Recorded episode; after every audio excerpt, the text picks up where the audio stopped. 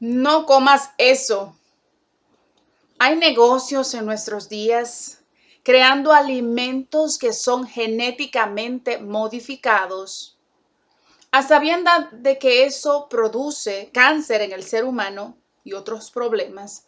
A ellos solo les importa las ganancias que obtendrán.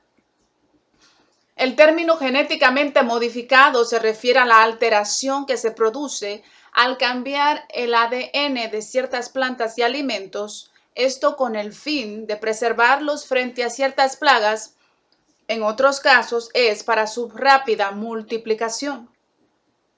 Pero en cualquiera de los casos, estos alimentos están dañando y alterando el ADN humano que fue diseñado por Dios para alimentarse de las plantas sin haber sido modificadas. Por causa de estas modificaciones genéticas, la mayoría de los alimentos que consumimos están provocando enfermedades autoinmunes, o sea, el cuerpo empieza a pelear contra sí mismo al no poder descifrar los códigos de dichos alimentos porque no les son naturales. Ejemplos de enfermedades autoinmunes son alopecia areata, que produce pérdida del pelo en hombres y mujeres anemia hemolítica que produce fatiga, mareo, dolor de cabeza, problemas cardíacos, entre otros. Está la artritis reumatoide que deforma músculos, huesos y articulaciones. Está la cirrosis biliar primaria que hace que el hígado se endurezca y deje de funcionar. Está la diabetes tipo 1 y tipo 2, donde el sistema inmune ataca las células que producen insulina, que es la hormona necesaria para controlar los niveles de azúcar en la sangre, causando que no se produzca insulina y en consecuencia el cuerpo reciba daños en los ojos, riñones, encías, la memoria y problemas cardíacos, entre muchísimos más.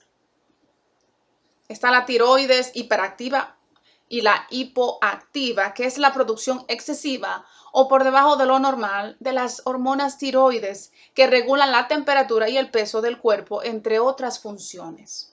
Está la esclerosis múltiple, la hepatitis, el lupus, la psoriasis, el vitiligo y muchas otras enfermedades más.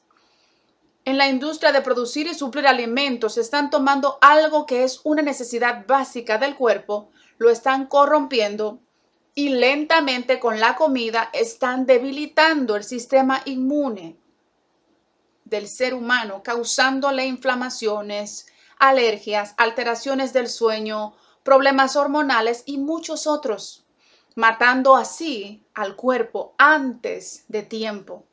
Alimentos como el maíz o elote, que es usado para endulzar diferentes bebidas y alimentos procesados, también es usado para alimentar vacas, cerdos y pollos, está la soya, está el algodón que también es usado para alimentar animales, las papas, está la papaya o lechosa, la calabaza de verano, la canola que es para producir aceite, está la alfalfa, están las manzanas, el betabel o remolacha dulce que es usado para producir el azúcar granulato. Debemos tener cuidado con lo que estamos comiendo porque hay gente lucrando con las enfermedades que se producen, pues crean supuestas medicinas para tratar los síntomas cuando la solución es ir a detener lo que lo causa y que la gente deje de comer este tipo de alimentos.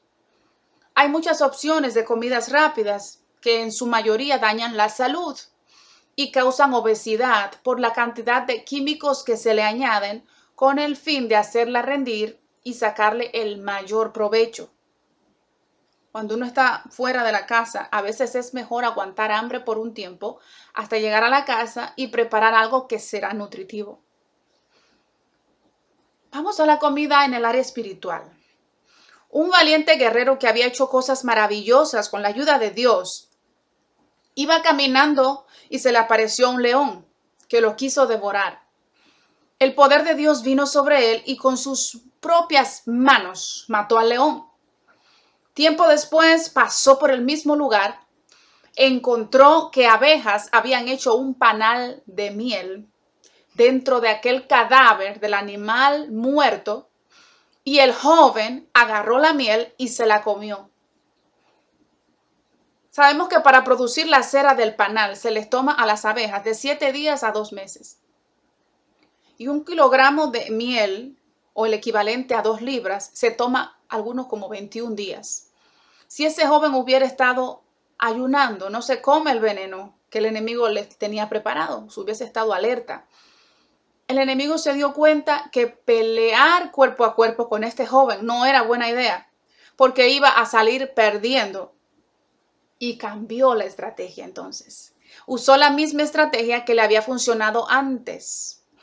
Hacerle creer al hombre que estaba necesitando algo y que no era quien creía que era e hizo que dudara de lo que Dios le había dicho.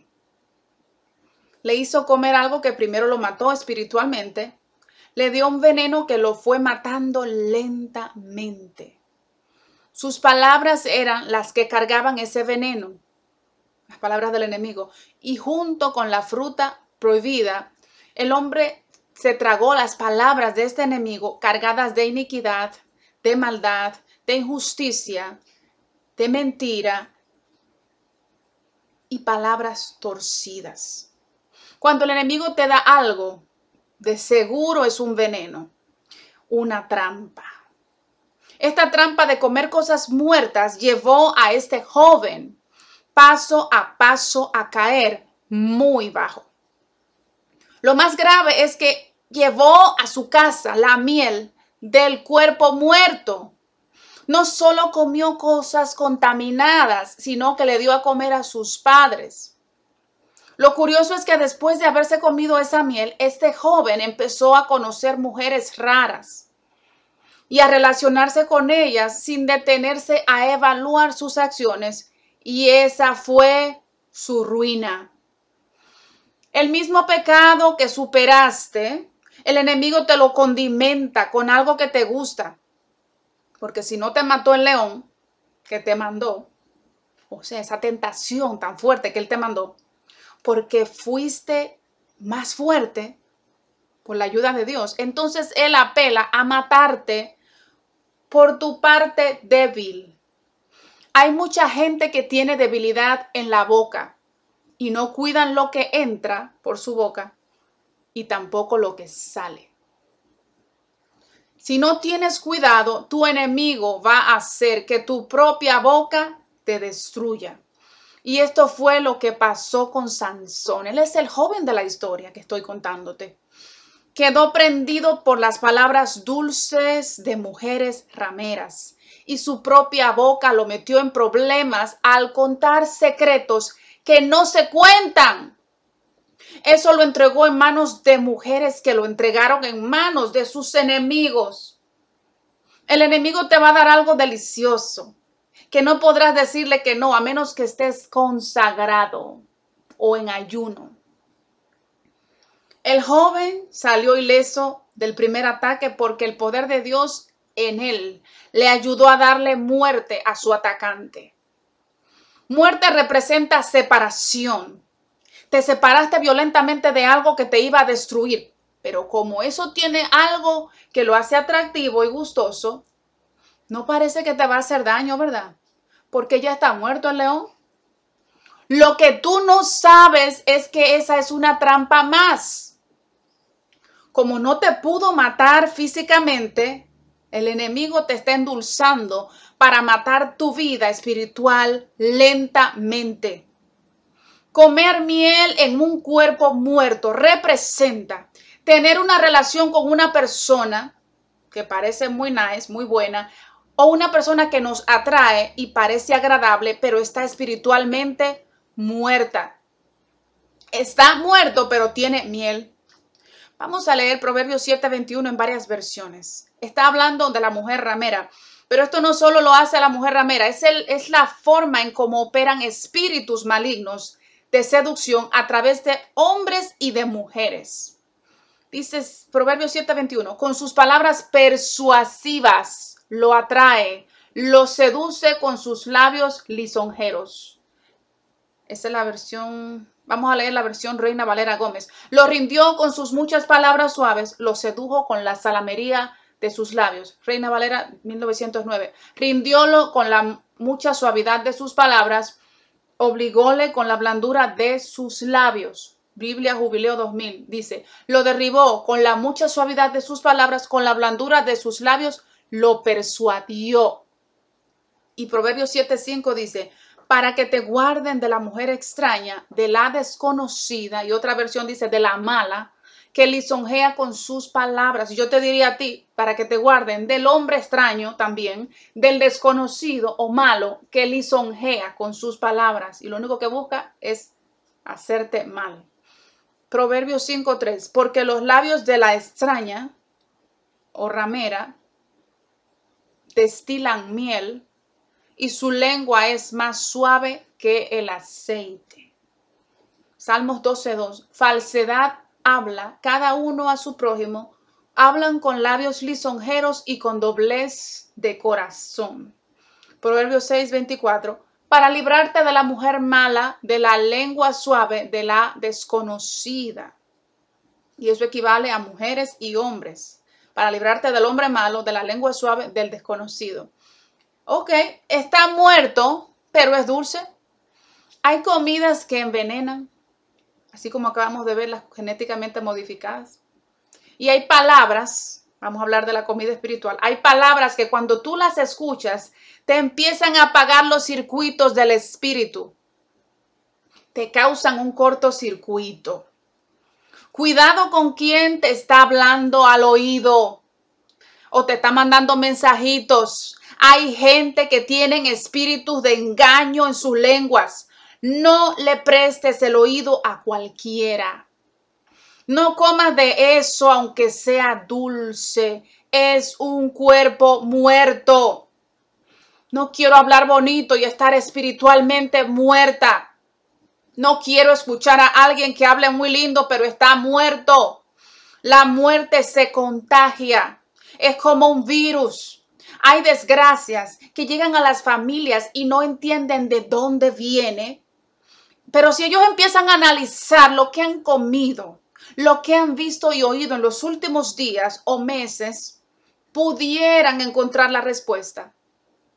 Comer cosas contaminadas puede representar recibir doctrinas adulteradas, ser guiados por gente del mundo, como son psicólogos mundanos, humanistas, motivadores profesionales, coach, actores y artistas que muchas veces te van a incitar a hacer cosas que te van a alejar de la presencia y el plan de Dios.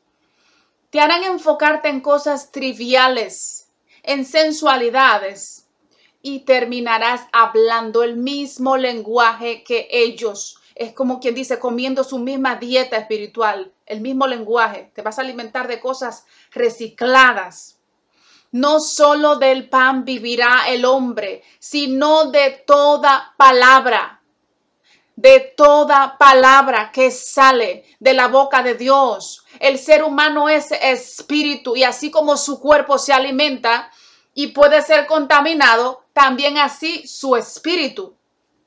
Se puede estar alimentando de la palabra de Dios que da vida o de la palabra de otras personas u otros espíritus que traen muerte. No comas eso.